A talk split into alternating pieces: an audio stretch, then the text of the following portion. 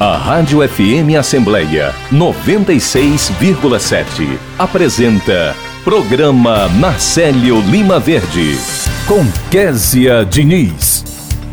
E no programa desta quinta-feira a gente conversa com o professor e coordenador do projeto Confraria da Leitura, João Teles de Aguiar, que explica sobre as ações desenvolvidas pelo projeto. O repórter Silvio Augusto acompanha as atividades em destaque na Assembleia Legislativa. Dicas de Português é o quadro do programa Narcélio Lima Verde em parceria com as edições Inesp da Assembleia. No quadro Vida e Qualidade, a gente conversa com a psicóloga do Departamento de Saúde da Assembleia, Caroline Pires de Oliveira, que fala sobre a saúde mental da população diante do aumento do número de casos de gripe e Covid. Momento esportivo, a gente conversa com o jornalista Fernando Graziani, que traz as últimas notícias da Copa do Mundo de Futebol no Catar.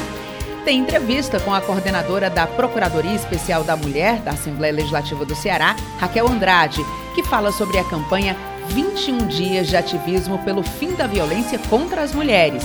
E a gente conversa também com o vereador de Fortaleza, Carmelo Neto, que fala sobre a sua eleição para deputado estadual. Olá, eu sou Kézia Diniz e o programa Na Célio Lima Verde da sua Rádio FM Assembleia 96,7 já está no ar. Você pode acompanhar o nosso programa por meio do aplicativo Rádio FM Assembleia, que está disponível para os celulares Android. Já para quem tem iPhone, é possível conferir o programa pelo aplicativo Rádiosnet. A Rádio FM Assembleia também está no site e no YouTube da Assembleia Legislativa do Ceará. Além disso, a nossa programação está no ar no podcast Rádio FM Assembleia, nas plataformas de áudio Spotify, Deezer, Apple e Google Podcasts. E para participar do nosso programa com alguma sugestão, é só mandar mensagem para o nosso WhatsApp 859-8201-4848. E eu agradeço a você desde já pela companhia. Entrevista.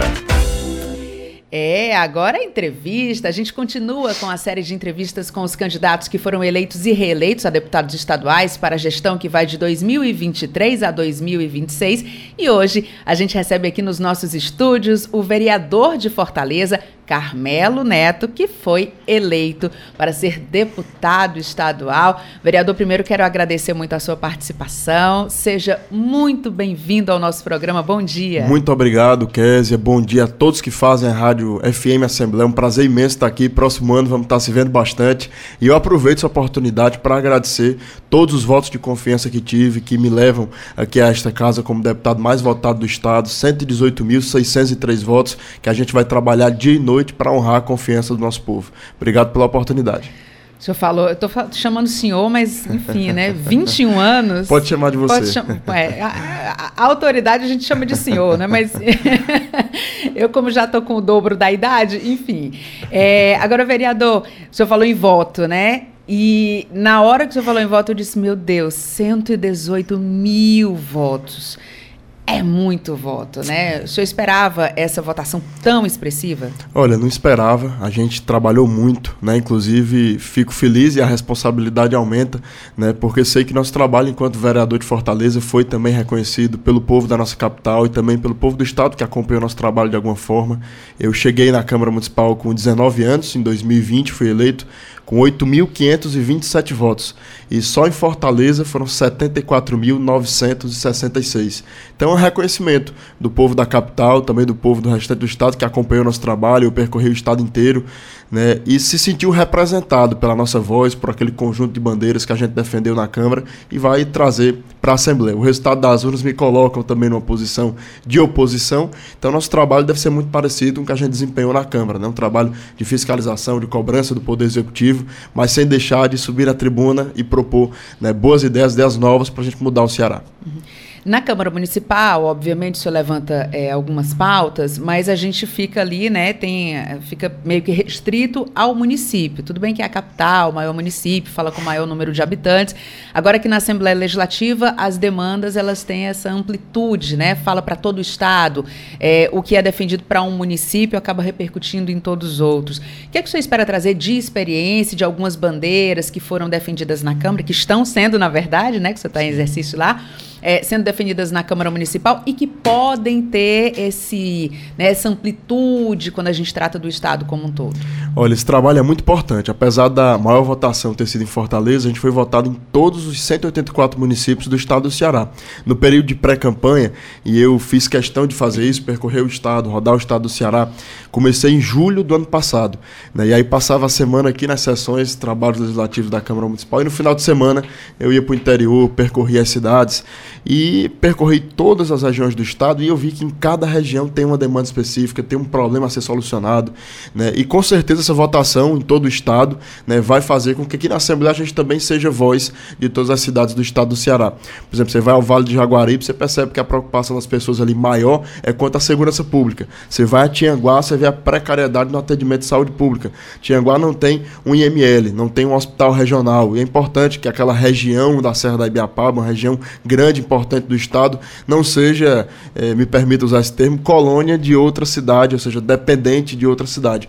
Importante que a gente leve essa dependência enquanto atendimento e serviços públicos para todo o Estado. Então a gente vai fazer essa defesa de várias pautas que englobam várias regiões do Estado.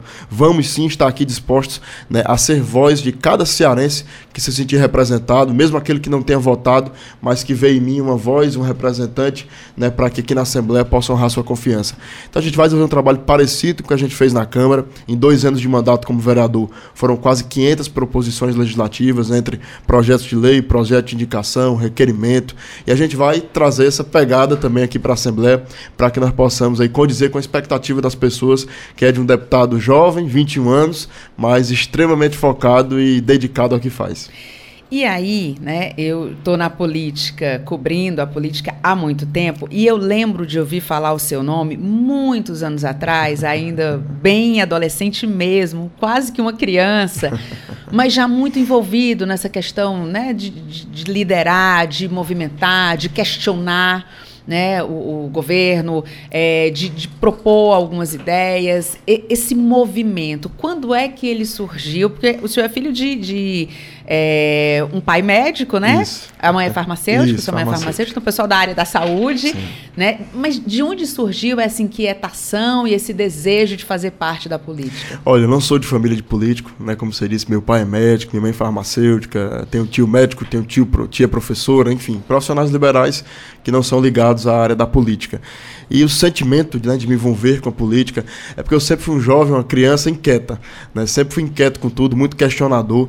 E vendo o Brasil em 2015, quando eu tinha 13 anos de idade, comecei a despertar para a política. O Brasil descendo ladeira abaixo, corrupção, recessão, né? dados ali eh, históricos negativos para a nação, conduzidos pela ex-presidente Dilma Rousseff, que acabou sofrendo impeachment. E todo aquele movimento foi o que me fez ter uma visibilidade, que talvez que tenha me feito chegar na Câmara e tenha me feito também chegar aqui na Assembleia. Né? Porque começou lá atrás, foi uma semente que a gente plantou, fazendo esse ativismo político, também percorrendo o Estado, né? nas manifestações contra o PT, contra a corrupção. E aquilo tudo foi o que me fez sair do sofá, né? dar minha cara a tapa, lutar por aquilo que eu acredito. E aí, ao longo do, do, do tempo, fui amadurecendo, né? você aprende muito, mas sempre mantendo a coerência, sem deixar de lutar por aquilo que eu acredito, sem abrir mão de princípios e valores. E tenho certeza que essa sementezinha que eu comecei a plantar plantar com 13 anos de idade, né, tá fazendo com que hoje a gente colha né, os frutos de poder ter a honra de representar o povo cearense nessa casa legislativa. E a demanda que eu recebi à época, 2000, né, 2014, 2015, né? 2015 é, foi justamente assim, olha, vamos ouvir aquele jovem Carmelo Neto, mas ele tem quantos anos? 13, mas ele é um adolescente. é, mas ele está fazendo aí um movimento, está chamando a atenção, está liderando as pessoas. E eu aproveito e digo ao jovem, né? Participe da política, defenda o que você acredita, independente do lado político, mas é importante que as pessoas participem e não sejam coadjuvantes e autoras dessa história que todos nós estamos escrevendo. E aí agora, né, dois anos já como vereador, chegando aqui à Assembleia Legislativa, é, hoje o senhor é estudante de direito, decidiu isso, enveredar isso. ali pelo direito. Sou apaixonado pelo direito. A escolha pelo direito também parte dessas inquietações, porque de uma certa forma é, a, a, política, né, o, o, legislador, enfim, ele propõe as leis, né, ele faz ali, né, mexe com a nossa constituição e o direito ele está muito próximo é. ali disso, né? Foi daí o interesse? Olha, foi daí, mas também analisando como um todo o nosso poder judiciário, que infelizmente deixa muito a desejar né, em muitas questões, em muitos momentos, toma decisões que na minha concepção política também, enquanto cidadão, são equivocadas, me aproxima também da área do direito. Né? Hoje, infelizmente, nós temos um poder judiciário, e esse debate eu vou trazer aqui para casa, acaba atrofiando os outros poderes, tanto legislativo quanto poder executivo, né, que ultrapassa ali o limite do permissível e acaba acaba tomando decisões, invadindo prerrogativas que são de outros poderes. Então é importante que a gente faça essa reflexão de até onde deve ir né, as decisões do Poder Judiciário. Nós temos hoje um STF, né, um, criado como uma corte para dizer se algo é constitucional ou não, que fala até em briga de vizinho. Então nós temos uma corte judiciária suprema no país que se mete absolutamente em tudo e acaba, em certos momentos, invadindo prerrogativas que são de outros poderes. Está muito errado e nós temos que fazer essa reflexão. Eu acho que 2023 vai ser um ano muito propício a isso, né? colocar dentro do sistema democrático de freios e contrapesos esses, essas medidas que possam realmente garantir né, o Estado democrático de direito. Então, a gente vai estar batalhando por isso e com certeza essa inquietude, essas pautas me aproximam também da área do direito.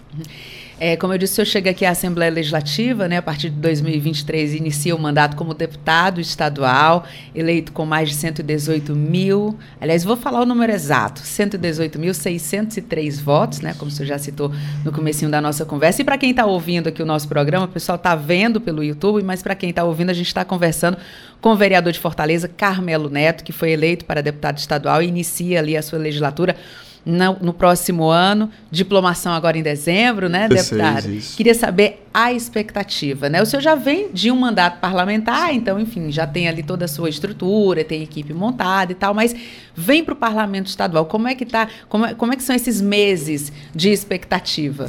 Olha, a expectativa é boa. Aprendi muito, amadureci muito na Câmara Municipal. Foi uma grande escola do parlamento. Sou muito grato pelas amizades que eu construí, pelas pessoas que eu conheci, né? Mesmo aquelas que na maioria das vezes discordam de você, com certeza são importantes para o seu amadurecimento, para o seu aprendizado político. Sou muito muito grato a isso. Então chego aqui na Assembleia mais maduro do que eu cheguei na Câmara, mas com muita coisa a aprender ainda com os meus pares, com aqueles que fazem a casa, estão aqui no dia a dia. Então eu tenho certeza que a gente vai conseguir construir essa relação né, de aprendizado, de amadurecimento e conseguir fazer um mandato realmente à altura do que as pessoas esperam lá fora, né? honrar o voto de confiança do povo cearense.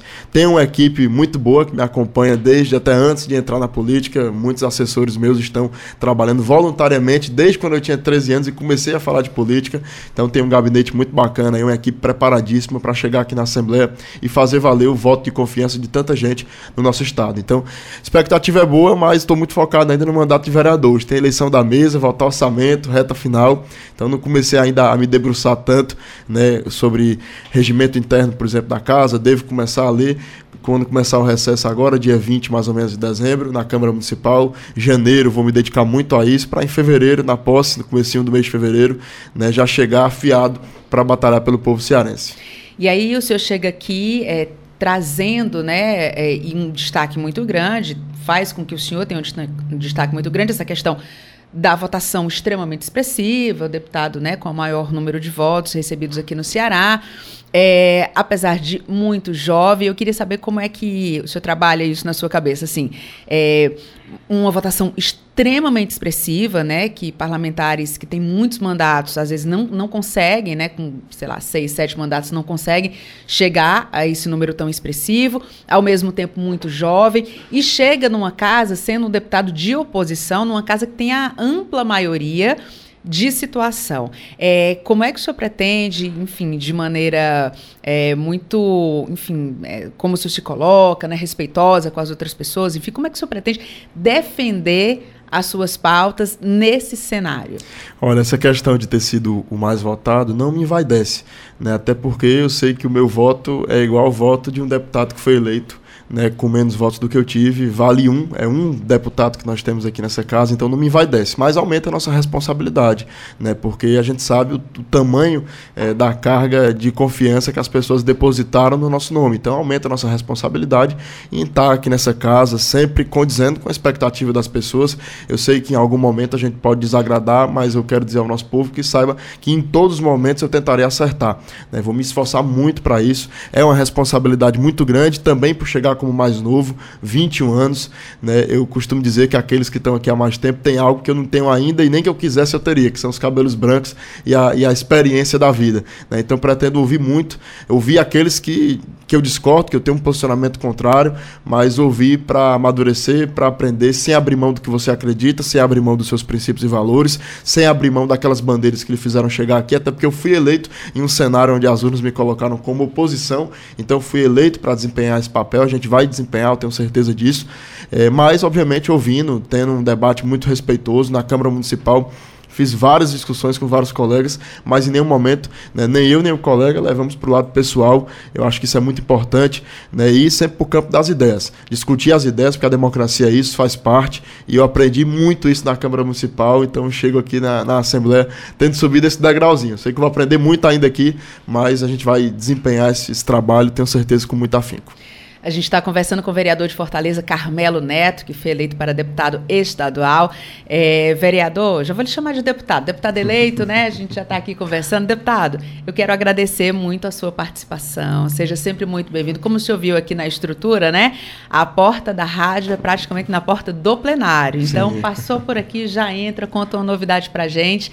E eu espero encontrá-lo e recebê-lo aqui muitas outras vezes. Muito obrigada. Eu que agradeço, Kézia, cumprimentar todos que fazem a Rádio Fortaleza, agradecer pela Rádio Rádio Assembleia, FM Assembleia, é o costume. É o costume. Mas agradecer, parabenizar a todos vocês, dizer que nós estamos à disposição, qualquer pauta né, que a gente possa vir aqui trazer, expor para as pessoas, contem sempre comigo, com o nosso mandato. E parabéns por todo o trabalho que vocês fazem, um trabalho de levar informação para as pessoas. É muito importante que o povo do estado do Ceará acompanhe política, não só na eleição, mas acompanhe o mandato dos eleitos. Então tenho certeza que eu vou estar sempre por aqui. Então, Késia, muito obrigado. Um abraço a todos os ouvintes, todos que nos assistem pelo YouTube puderem acompanhar nosso trabalho nas redes sociais. A gente presta contas sempre do nosso mandato, tanto como vereador agora, mas no próximo ano como deputado. Então é importante que as pessoas acompanhem, até para que possa cobrar, criticar, elogiar, dar alguma sugestão. Estamos aqui 100% abertos a isso. Então, muito obrigado, bom dia a todos. Bom dia. Agora 8 horas e 23 minutos. Os serviços públicos no Brasil mudaram. Você que paga as contas precisa conhecer seus direitos ter os serviços de luz, água e telefone sem interrupção e com tarifas módicas. Ser indenizado quando o serviço for mal prestado. Parcelar suas dívidas quando não puder pagar. Receber uma conta bem explicada. Para garantir os seus direitos, conte com o IDEC. Consumidor bem informado nunca é lesado. Apoio Rádio FM Assembleia 96,7. Ouça a Rádio FM Assembleia onde você estiver. Você quer acompanhar a gente e não tem mais radinho?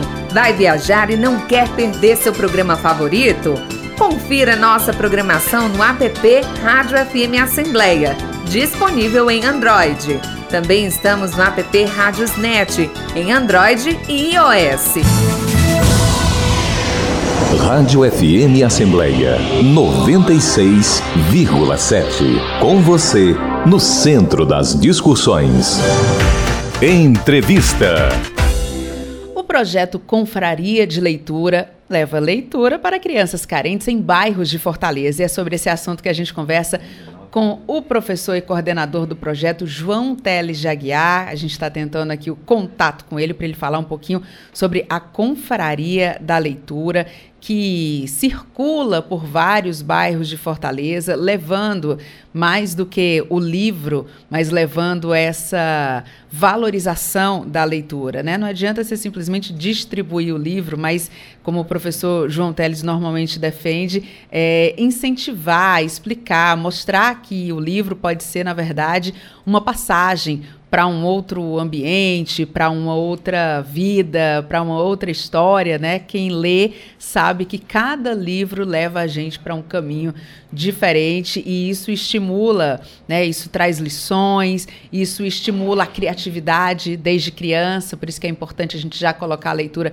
desde de pequenininho ali para já fazer parte desse universo, né? Para quem gosta de tecnologia, hoje é possível ler o livro é, digital, você tem, tem aí meios de fazer isso, não precisa ficar carregando o livro para lá e para cá, mas enfim, tem gente também que gosta do livro, cheirinho de livro, cheirinho de papel, e a gente vai conversar bastante com o professor João Teles sobre esse assunto. Ele que é meu ouvinte há muitos anos, e pelo menos uns oito anos aí que a gente conversa com o professor João Teles. Mas, como a gente não está conseguindo contato com ele agora, ele deve estar tá em sala de aula nesse momento, a gente vai conversar então com o Fernando Graziani daqui a pouquinho. Então vamos lá, 8 horas e 26 minutos, ele já está na linha. Graziane, bom dia. Tudo bom, Kézia? Bom dia. Tudo ótimo. A gente começa nesse momento o quadro Boletim da Copa, nosso momento esportivo com o jornalista Fernando Graziani, sobre as últimas notícias da Copa do Mundo do Catar. É, Graziane, eu vou já já falar da Argentina, mas eu queria antes pegar a França, porque eu estava louca para assistir aquele show do Mbappé mas a França, já classificada, não botou ali toda a sua potência em campo, né? Decidiu preservar alguns dos seus atletas, acabou perdendo o jogo. Exatamente. Na verdade, o técnico Didier Deschamps acabou optando, né, por essa essa escalação, que é a mesma coisa que o Brasil vai fazer, né? Que é o que o Tite vai fazer é, amanhã, colocando os jogadores reservas para circular mas a França jogou muito mal, né? Muito mal, realmente. E o Mbappé foi entrar só no final do jogo, com alguns outros titulares, e acabaram é, sendo derrotados. Até a França fez um gol no finalzinho, né? Muito contestado, foi anulado pela arbitragem. Bem polêmica a anulação do gol do Griezmann, mas a França, no geral, jogou muito mal. A Tunísia conseguiu uma vitória histórica, mas não foi suficiente para a Tunísia acabar se classificando, que seria bem, bem legal, né, ver uma seleção como a Tunísia se classificando para as oitavas de final da Copa. E aí no grupo a Austrália acabou se classificando, que vai justamente pegar a, a Argentina. Mas foi um jogo interessante. Mas terceira rodada de Copa, o, a França classificada, o Deschamps fez exatamente o que o Tite vai fazer. A equipe sem entrosamento acabou jogando muito mal desde o comecinho. A Tunísia a Tunísia foi superior e venceu de forma justa aí por, por 1 a 0. O Mbappé certamente está tá mais descansado agora, né, para quando a França é, enfrentar a Polônia, porque já, já temos aí quatro jogos de oitavas de final definidos, um deles é França e Polônia. Graziane, você falou também da Austrália. No final do jogo parecia final da Copa do Mundo, né? Porque os atletas comemoraram tanto que chamou a atenção. Para eles também é um resultado histórico, né? Não, histórico. A, a Austrália já tinha passado para as oitavas de final é, de uma Copa do Mundo uma vez só, em, do, em 2006. Então, e, e, a Austrália não é uma frequentadora assídua de Copa do Mundo, né? Disputaram cinco Copas do Mundo mas conseguiram vencer a Dinamarca. A Dinamarca, que curiosamente, uma seleção europeia das que estavam sendo apontadas aí por muita gente como é, eventual surpresa da Copa, de repente poder chegar numas quartas de final. Tem uma equipe que foi muito bem nas eliminatórias, inclusive ganhou da França duas vezes esse ano. Só que foi uma grande decepção na Copa, Dinamarca sai sem nenhuma vitória e perdeu da Austrália também é, de forma justa e a Austrália acaba se classificando e vai pegar a Argentina, né? O adversário das oitavas de final da Argentina vai ser justamente a Austrália, que já está no lucro. Vai ser um franco atirador, que a Argentina é muito favorita, mas a Austrália chega com uma equipe muito forte fisicamente, com um esquema de jogo é, que vai muito bem na defesa.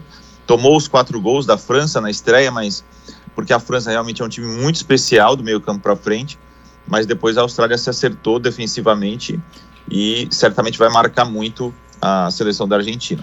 E por falar em Argentina, foi sofrido, teve todo aquele drama, mas a Argentina conseguiu passar e passou bem, né, Graziane? Assim, depois daquele tropeço e tal, algumas dificuldades, mas foi com muita emoção, mas chegou.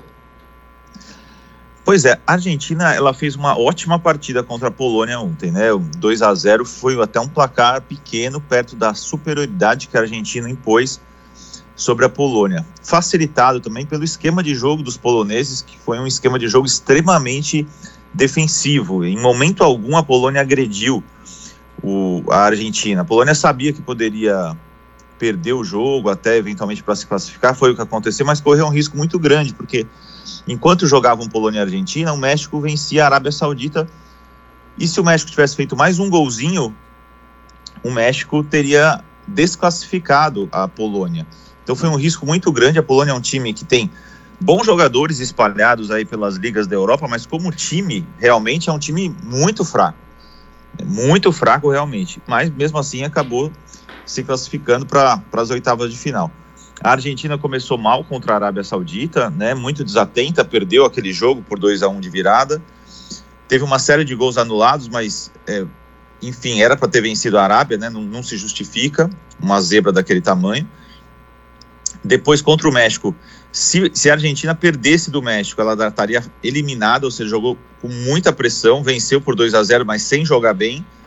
Diferentemente de ontem, que também se a Argentina tivesse perdido, estaria eliminada, ou seja, a Argentina jogou sob muita pressão nesses dois últimos jogos, mas contra a Polônia fez uma grande partida, seus principais jogadores foram muito bem. O Messi, apesar de ter perdido o pênalti e algumas chances, fez um ótimo jogo. O goleiro da Polônia, o Cesny, foi assim um goleiro espetacular, além de ter defendido o pênalti, fez pelo menos mais oito defesas. Então a Argentina sai de um sufoco enorme, de uma estreia horrorosa, para já ser um dos favoritos para chegar lá na frente, nas quartas de final, porque tudo indica que a Argentina vai, vai passar pela Austrália. É, e por falar em favorito, vamos falar do Brasil, né? Porque tá todo mundo nessa expectativa. Amanhã tem jogão, a gente espera que seja um jogão mesmo, só que, é, como você disse, o Tite deve optar aí por jogadores, né, para preservar os titulares, ele deve usar ali outras peças, mas Graziani, na sua avaliação, corre-se o risco também de acontecer o que aconteceu com a França, por exemplo, né, que poupou alguns jogadores e acabou não jogando muito bem? Olha, eu acho que menos, porque eu vejo que o Brasil, esse time reserva que o Tite vai, vai escalar, e ele já confirmou né, que vai o time reserva, até porque é algo que a gente tem falado durante toda a semana aqui, no, aqui na rádio, o, o jogo do Brasil nas oitavas de final vai ser na segunda-feira. Então é, é muito perto, né? Sexta-feira para segunda-feira, são dois dias apenas de diferença. Então a gente tem aí uma possibilidade de poupar e acho que o Tite faz o certo. Mas eu vejo que os jogadores do Brasil que vão jogar é, essa partida estão mais entrosados do que os jogadores da França. Entretanto, tem aquela coisa de muitos estarem fazendo estreia em Copa do Mundo. Agora, Camarões é uma seleção fraca. Camarões é pior do que a Tunísia, para fazer a comparação que você é, citou da França, né? A França acabou perdendo a Tunísia. Eu não vejo chance, claro, futebol tudo pode acontecer, né? Por isso que esse esporte maravilhoso, mas eu não vejo chance é, do, do Brasil perder de Camarões. Entretanto, Camarões ainda tem chance de se classificar, vai jogar a vida e o Brasil vai mudar todo o sistema defensivo, todo o meio-campo e todo o ataque. Então são jogadores que vão estar estreando em Copa, que não tem aquele entrosamento necessário é, para dizer que vai ser uma grande partida do Brasil, mas também vejo muito mais qualidade do Brasil para poder vencer mais um jogo, ou pelo menos empatar e confirmar a primeira colocação. Na verdade, para os grandes favoritos, viu, Kézia? Para os grandes favoritos, a Copa começa nas oitavas de final. Antes é mais preparação, momento de crescimento, porque não daria para imaginar em momento algum né, o Brasil fora da fase de mata-mata. É verdade. E a gente fica aí nessa expectativa. Na semana passada, a Graziane pediu o palpite, né? Aqui ninguém acertou, nem eu acertei, ninguém acertou esse bolão aqui, não deu certo. Então eu também não vou pedir para ninguém arriscar esse bolão agora, mas pelo que você fala, na sua análise, é vitória do Brasil. Talvez não numa goleada, talvez não ali, mas vitória do Brasil.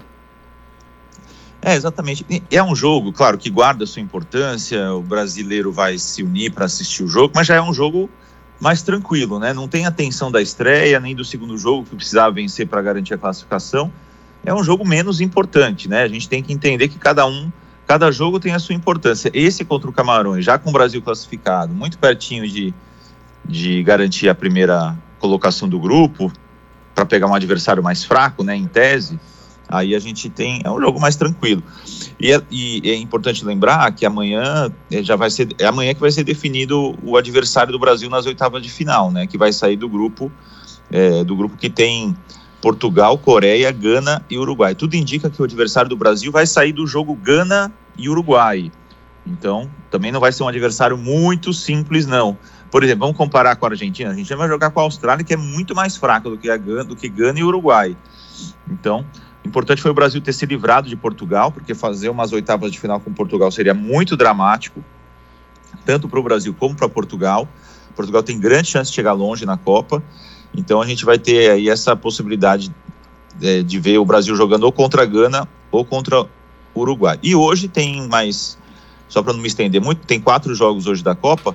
Tem Croácia e Bélgica, Canadá e Marrocos, Japão e Espanha e Costa Rica e Alemanha. A Alemanha que está na lanterna do grupo, mas se vencer Costa Rica tem grandes chances de se classificar. E o Marrocos, um empate contra o Canadá, vai fazer o Marrocos ser uma das grandes surpresas da Copa, se classificando aí para as oitavas de final. A gente está conversando com o jornalista Fernando Graziani, falando sobre a Copa do Mundo do Catar. Graziani, só para a gente encerrar aqui e a nossa torcida já ficar ali bem preparada, é, dependendo do resultado do jogo do Brasil nesta sexta-feira, ele joga na segunda ou na terça? Eu queria que você contasse essa diferença para a gente. É, exatamente. O Brasil deve, se ficar em primeiro lugar, e, e deve ficar, porque pode até perder para ser o primeiro lugar, ou empatar, o Brasil joga na segunda-feira já joga na segunda-feira e, e, é uma distância muito pequena, né, de um, de um jogo para o outro, né, então o Brasil ficando em primeiro do grupo, ele joga na segunda-feira e contra ou Gana, ou Uruguai, ou a Coreia do Sul, se de repente pintar uma surpresa. Então por isso que o Tite fez essa opção de escalar os times, o time completamente reserva contra Camarões. Aí se o Brasil ficar em segundo do grupo, que é muito difícil, mas uhum como a gente sempre fala, pode acontecer, futebol, aquela coisa toda, aí joga na, joga na terça-feira. Mas tudo indica que vai, que vai ser na segunda-feira mesmo esse outro jogo do Brasil.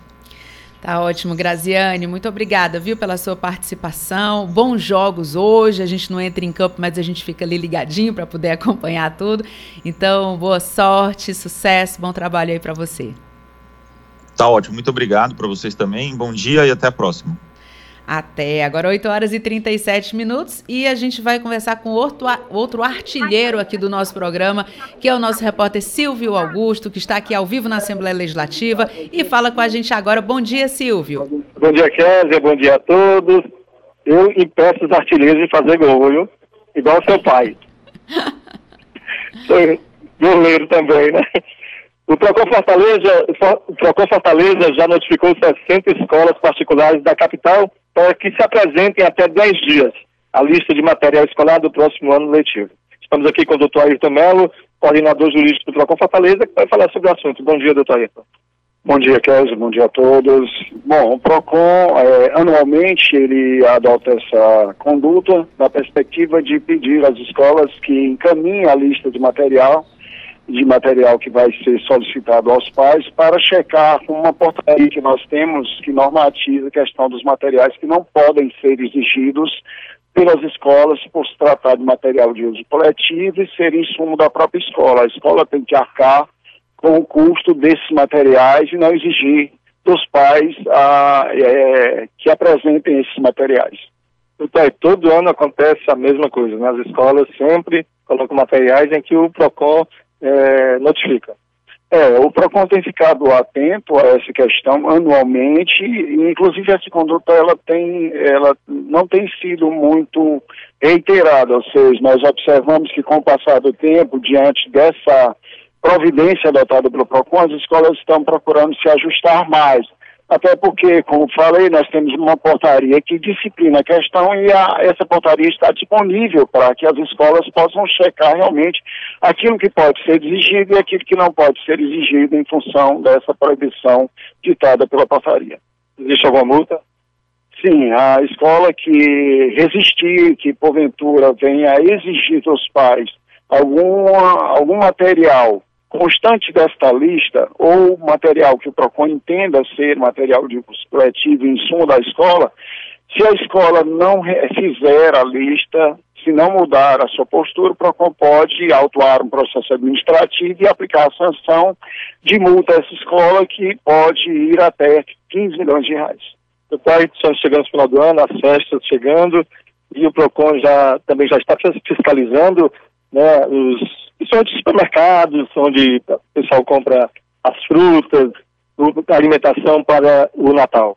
Mensalmente, o PROCON já divulga uma lista com produtos que são frutos de pesquisa realizada nas duas regionais para orientar os consumidores acerca dos preços que estão sendo praticados em relação a esses itens que são considerados essenciais. O PROCON está atento e também na, nessa época de ano, é, o PROCON realiza pesquisas, verificações de preço e disponibiliza aos consumidores para que eles possam ter um referencial no momento das suas aquisições. É sempre importante o consumidor se apropriar dessas informações para que possa fazer suas aquisições da melhor forma possível, pelo menor custo, mantendo a qualidade. Doutor qual foi o balanço do PROCON em relação a Black Friday? É, o PROCON é, montou toda uma, uma equipe para acompanhar, divulgou previamente é, uma lista com referencial de preços que vinham sendo praticados, para que uh, os consumidores ficassem atentos a verificar se uh, as promoções estavam existindo, é apenas maquiagem. É, nós tivemos é, pequenas é, denúncias, nada muito relevante, em relação a práticas de publicidade enganosa. É, é, o PROCON ainda está analisando o resultado final desse trabalho que foi realizado e para ficando caracterizado prática, eventual prática abusiva ou prática de publicidade enganosa, o PROCON atuar nos termos da legislação vigente. Quem quiser entrar em contato com o PROCON. PROCON coloca à disposição os canais Portal da Prefeitura Municipal de Fortaleza, no endereço fortaleza.ce.gov.br, é, na defesa do consumidor, e ali o consumidor vai ter acesso ao serviço do PROCON Fortaleza. Nós temos o Disco Denúncia 151 e nós temos também o aplicativo do Procon Fortaleza, que são canais de acesso aos consumidores para eventuais denúncias ou reclamações. Muito obrigado. Conversamos com o Dr. Ayrton Melo, coordenador jurídico do Procon Fortaleza. Rádio FM Assembleia com você no centro das discussões. Obrigada pelas suas informações, Silvio. Agora 8 horas e 42 minutos. A oferta deve ser cumprida. A informação é um dos direitos básicos do consumidor. Assim, quem comprar um produto ou contrariar um serviço oferecido por meio de propaganda de qualquer tipo e não tiver sido clara e corretamente informado quanto às suas características e restrições, e depois descobrir que ele não corresponde às suas expectativas, tem o direito de reclamar junto à empresa, exigindo que a oferta seja cumprida. Caso a empresa se negue a resolver o problema, deve-se recorrer aos órgãos de defesa do consumidor ou à justiça. Pode-se optar por acionar o juizado especial civil se o valor da ação não ultrapassar 40 salários mínimos.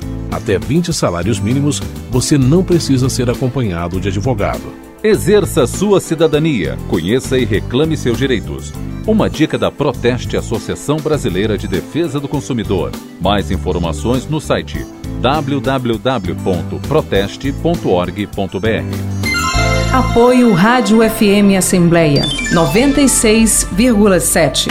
Entrevista. O projeto Confraria da Leitura leva leitura para crianças carentes em bairros de Fortaleza. A gente vai saber mais sobre esse assunto conversando com o professor e coordenador desse projeto, João Teles de Aguiar. Professor João Teles, seja muito bem-vindo ao nosso programa. Bom dia.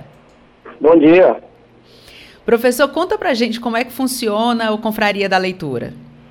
Bom, o Confraria é uma ciranda de leitura, né? Ciranda de livros, onde a gente promove roda de leitura, que é o momento da leitura do livro, depois roda de conversa, que é um debate, depois nós temos o Vai por mim, que é quando um aluno defende que o outro lê o livro que ele acabou de ler, entendeu? Ou que ele leu em casa.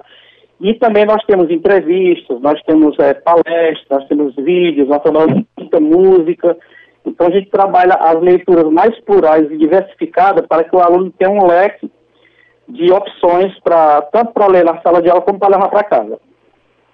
Professor, diante da sua experiência, né, o aluno que se dedica, que gosta, que se envolve com a leitura, qual o diferencial dele em relação àquele aluno que de repente não gosta de ler, não, não tem muita paciência, não tem intimidade ali com os livros, é, no desempenho dele como um todo, né, com os colegas, com os professores, que diferença faz para esse aluno que é um apaixonado pelos livros? O, quer dizer, quem lê amplia seus horizontes, né? Quem lê fala melhor, escuta melhor, até na conversa com os colegas depois, na produção textual, na, no momento da avaliação escrita, entendeu? No momento da apresentação de um trabalho, na parte de, de entonação, trabalha também entonação. A gente trabalha uma série de, de possibilidades, inclusive a autoestima do aluno, para que ele tenha, eh, se anime para ir, ir à frente da, dos colegas, se apresentar, falar, gesticular. Nós também trabalhamos teatrinho, que é para tirar um pouco a timidez.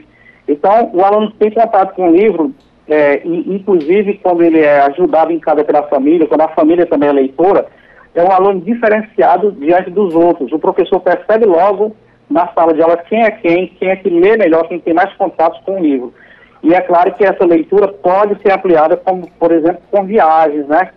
Conhecer lugares, sair de casa, conhecer recantos é, pitorescos e tal, mas a leitura em si já é uma viagem, é uma grande viagem. Com certeza. Professor, é, a gente sabe que as novas tecnologias né, ampliam é, alguns horizontes, mas, por outro lado, retiram essa questão da, de estar tá mais social, de estar tá ali conversando, debatendo com outras pessoas, né, tendo encontros. O livro, ele também convida a gente para uma imersão, né, que muitas vezes é solitária, mas através desse programa, inclusive, que o senhor desenvolve, né, da confraria, é, existe esse momento pós ou durante até a leitura, esse momento de, de conversar sobre o livro, de fazer essa indicação. É, é um momento que eu imagino que deve ser muito rico. Eu queria que o senhor contasse um pouco dessa experiência para a gente.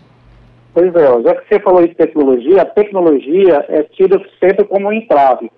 A gente pensa que aluno que, não, que tem contato com o computador, com o celular, não lê.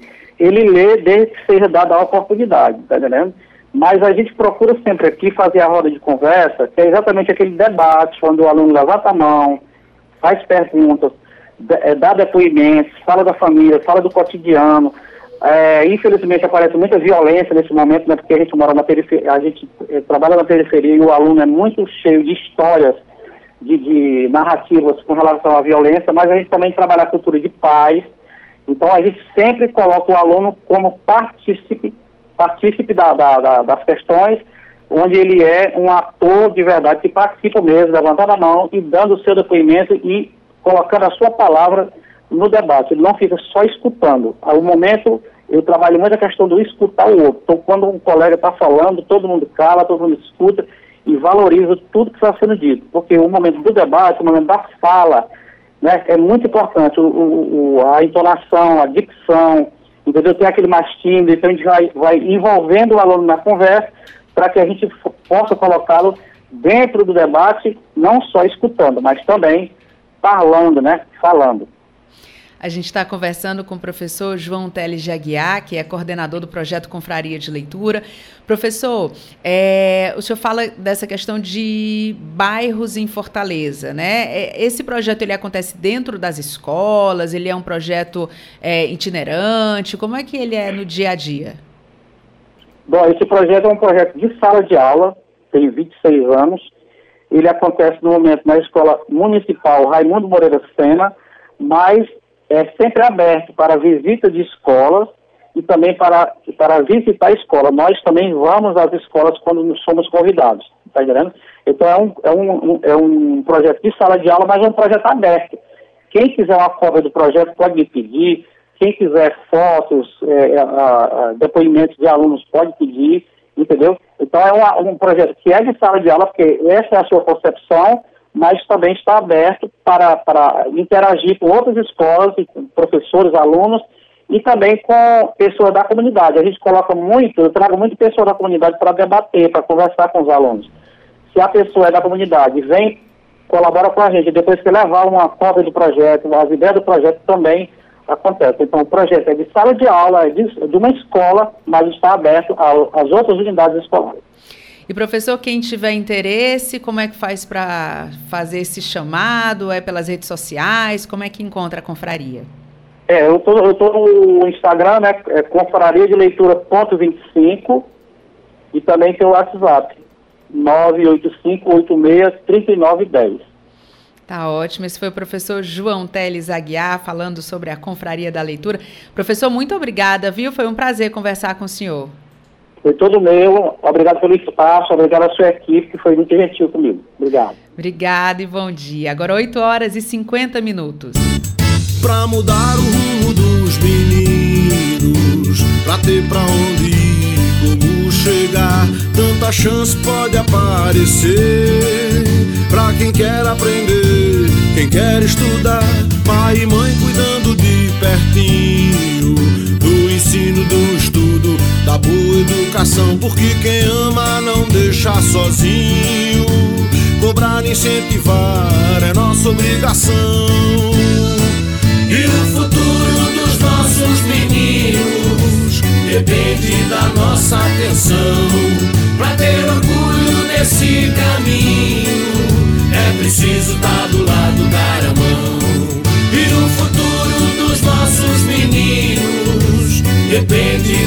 nossa atenção. Pra ter orgulho desse caminho. Um projeto do movimento Todos pela Educação, em parceria com o Unicef. Apoio Rádio FM Assembleia 96,7. Entrevista.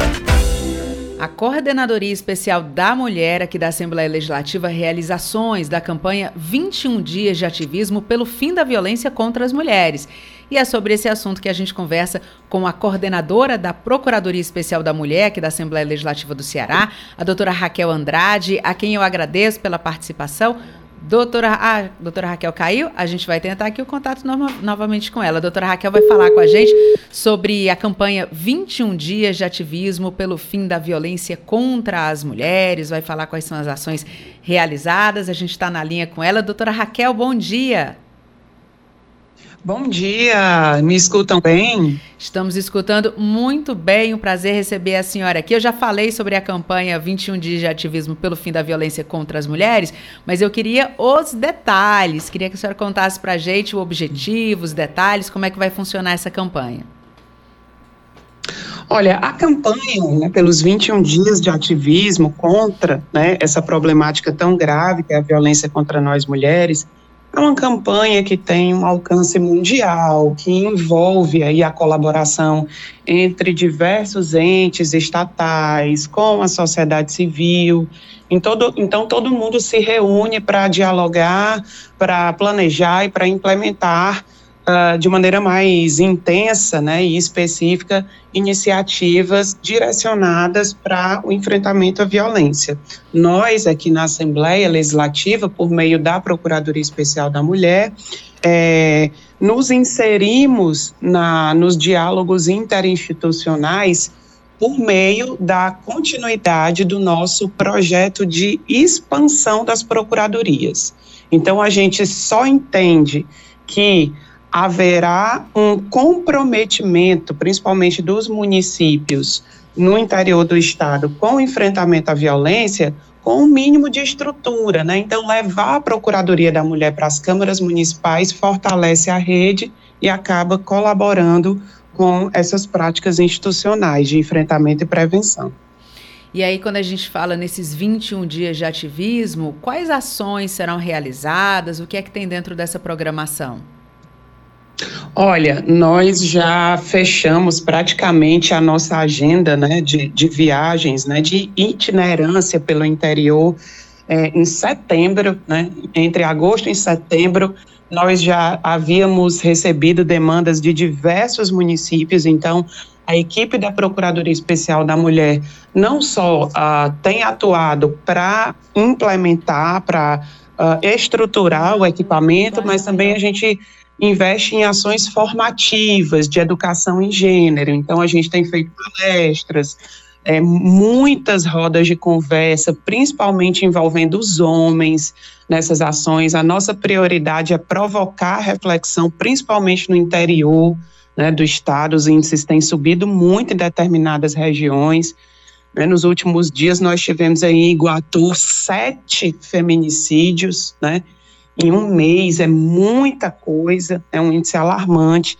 Então, a gente acredita que tudo também começa pela educação antimachista, pela educação em gênero, e resolvemos investir também em ações dessa natureza. E aí, esse tipo de ação, esse tipo de movimentação, claro, acaba atraindo a atenção das pessoas e, em muitos casos, é reconhecido, como é o caso aqui do Ceará. O prêmio Margarida de Boas Práticas em Equidade de Gênero, é, entregue pelo Tribunal Regional Federal da Quinta Região. Queria que a senhora falasse sobre isso também, porque é, é um reconhecimento muito importante, né? Ah, sem dúvida, né? A gente ficou muito feliz com esse prêmio. É, eu, eu, confesso a você, viu, sendo assim bem, bem honesta, que eu não, eu não esperava vencer, né? Porque, é, é, claro, né? A gente sabe a dimensão do trabalho, né? E tudo. Né, a gente chegou aqui na Assembleia Legislativa havia quatro procuradorias especiais da mulher, hoje nós estamos com 90, vamos bater a meta de 100 municípios até dezembro, né?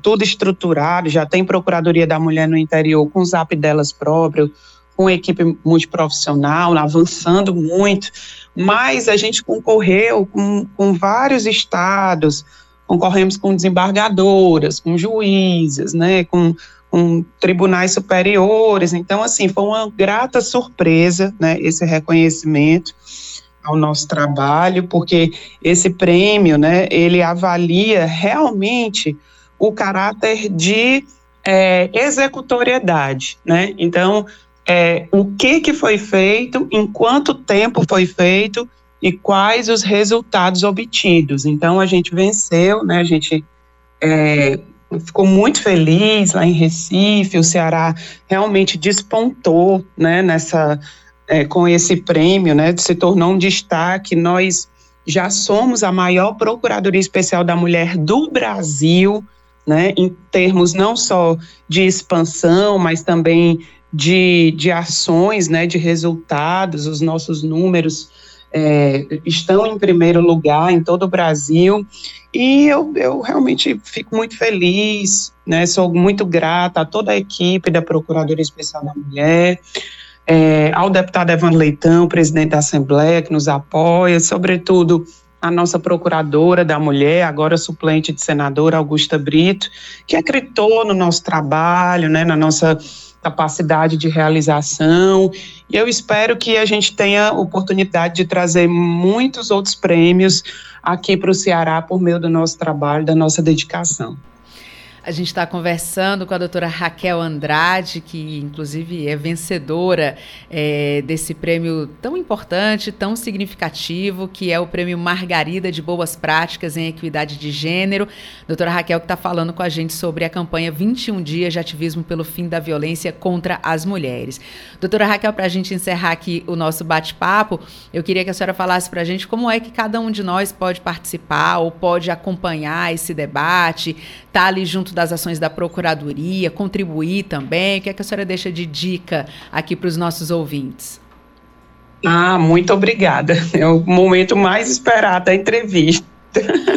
Gente, eu peço a vocês que vocês entrem no Instagram da Procuradoria Especial da Mulher, salvem, antes de mais nada, que vocês salvem o número do zap delas, que é 859 98140754. Eu vou repetir. 859 98140754. Esse é o nosso canal de recebimento de denúncias de violência contra a mulher. A gente vai ter advogada, assistente social, psicóloga de prontidão, aguardando para conversar com vocês, tudo virtual, não importa em que município você esteja, né, em que localidade, em que distrito, em que bairro, a procuradoria chega até você para lhe dar o suporte pelo zap delas. E se você é vereadora ou vereador também, presidente de Câmara, em qualquer cidade do estado do Ceará e tem interesse em levar à Procuradoria Especial da Mulher esse equipamento tão importante para a sua Câmara Municipal, entre em contato com a gente, pode ser pelo Instagram, pode ser pelo zap delas, é, pode ser pelo e-mail também da Procuradoria, que eu vou já divulgar, e solicite a adesão ao plano de implementação das procuradorias. A gente celebra um termo de cooperação técnica entre a Assembleia e a Câmara Municipal. a gente faz toda a formação, capacitação de, das vereadoras, das funcionárias. A gente tem todo o instrumental pronto, formulários, métodos de atendimento, os projetos são desenhados de acordo com as necessidades dos municípios. Então, é, todo esse amparo técnico né, institucional a Assembleia Legislativa, por meio da Procuradoria, fornece. Então, implemente a Procuradoria Especial da Mulher no seu município e venha fazer parte dessa rede que já caminha aí para os 100 municípios.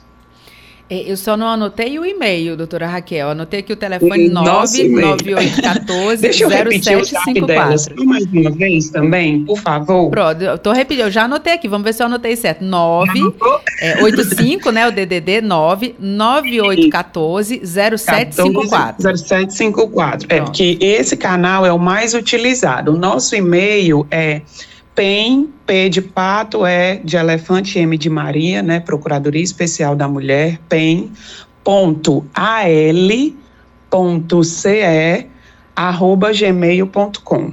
pen.al.ce, arroba gmail.com.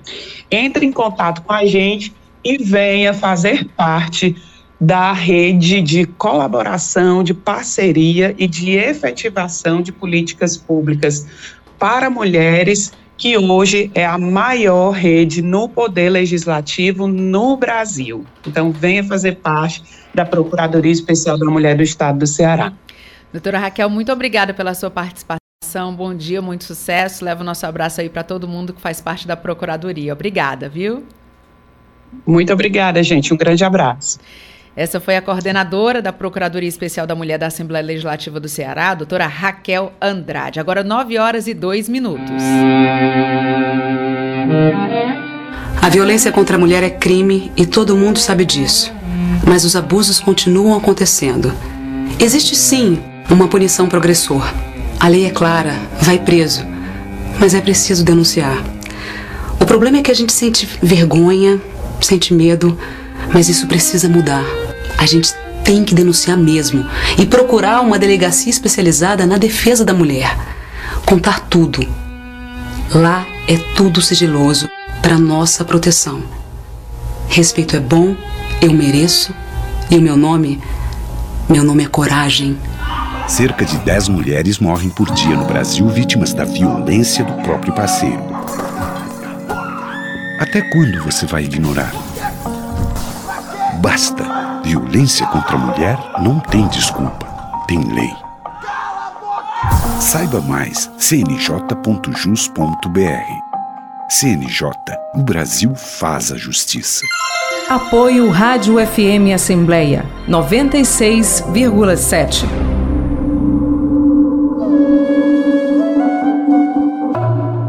Serviço que a Assembleia Legislativa do Ceará oferece é o escritório Frei Tito de Alencar, homenagem ao frade dominicano preso e torturado por defender os direitos humanos.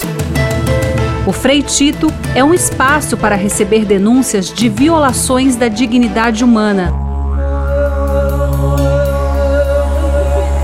Advogados e educadores defendem a moradia digna, os direitos de quilombolas, dos povos indígenas e das comunidades tradicionais, bem como os grupos discriminados pelo racismo, homofobia e intolerância religiosa. O escritório Freitito é uma espécie de PROCON dos movimentos sociais, atento aos casos coletivos de violação dos direitos humanos bem como aos casos individuais de repercussão coletiva. Compartilhar iniciativas. Esta é a meta da Assembleia Legislativa do Estado do Ceará. Rádio FM Assembleia 96,7. Com você, no centro das discussões. Você ouve Programa Narcélio Lima Verde com Késia Diniz. E vamos à dica de português de hoje? Acompanhe o quadro do programa Narcélio Lima Verde em parceria com as edições Inesp da Assembleia. Edições Inesp. Dicas de português. Olá, sou a professora Vânia Soares, das edições Inesp da Assembleia Legislativa do Estado do Ceará. E a nossa dica de português de hoje é sobre masculino ou feminino do vocábulo dó. Por ser o vocábulo dó um substantivo masculino, o correto é dizer tinha muito dó do menino. Até a próxima Dicas de Português das edições Inesp. Agora 9 horas e 5 minutos e a gente volta a conversar com o repórter Silvio Augusto, que traz detalhes sobre o expediente da sessão é, aqui na Assembleia Legislativa de logo mais, a sessão plenária. Silvio, estamos de volta com você na abertura da sessão ordinária desta quinta-feira, no plenário 13 de maio, uma mensagem de autoria do Poder Executivo, que amplia no estado do Ceará o programa Aprendizagem na Idade Certa, objetivando a universalização do ensino fundamental em tempo integral na rede pública de ensino dos municípios cearenses. Também será lido um projeto de lei de autoria da deputada Fernanda Pessoa, que denomina Valdemir Correia de Souza o viaduto do anel viário do Cariri, referente ao contorno do Crato. Também será lido um projeto de indicação de autoria do deputado apóstolo Luiz Henrique, que torna obrigatória a instalação de portais de detectores de metais nos estabelecimentos de ensino da rede pública do estado do Ceará. Estão inscritos como oradores para o primeiro expediente da sessão ordinária de hoje, aqui no plenário 13 de maio, deputado Renato Roseno, Fernando Hugo, Romeu Aldigueri, deputado Agendo Neto, que cedeu tempo para o deputado Fernando Santana, quinto tempo será ocupado pelo deputado Heitor Ferrer e o sexto pelo deputado apóstolo Luiz Henrique. A DFM Assembleia com você no centro das discussões. Obrigada mais uma vez pela sua participação, Silvio. Nós chegamos ao final do programa Narcélio Lima Verde de hoje. Recebemos o professor e coordenador do projeto Confraria de Leitura, João Teles Jaguiar, que explicou sobre as ações desenvolvidas pelo projeto. No quadro Momento Esportivo, o jornalista Fernando Graziani trouxe as últimas notícias da Copa do Mundo de Futebol. A gente também conversou com a coordenadora da Procuradoria Especial da Mulher da Assembleia Legislativa do Ceará, a doutora Raquel Andrade, que destacou a campanha 21 Dias de Ativismo pelo Fim da Violência contra as Mulheres. E o vereador de Fortaleza, Carmelo Neto, falou sobre a sua eleição para deputado estadual.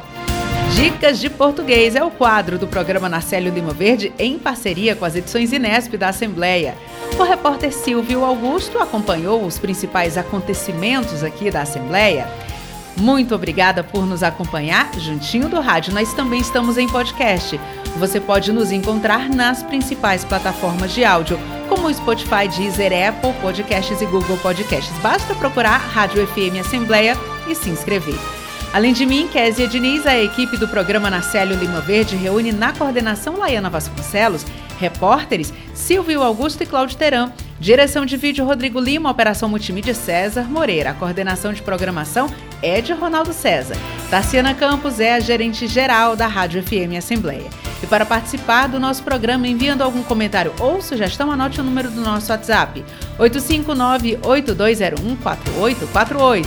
A gente volta a se encontrar na segunda-feira no Conexão Assembleia e na terça-feira a gente está de volta com o programa na Célio Lima Verde. Obrigada pela sua companhia e até a próxima semana. Tchau!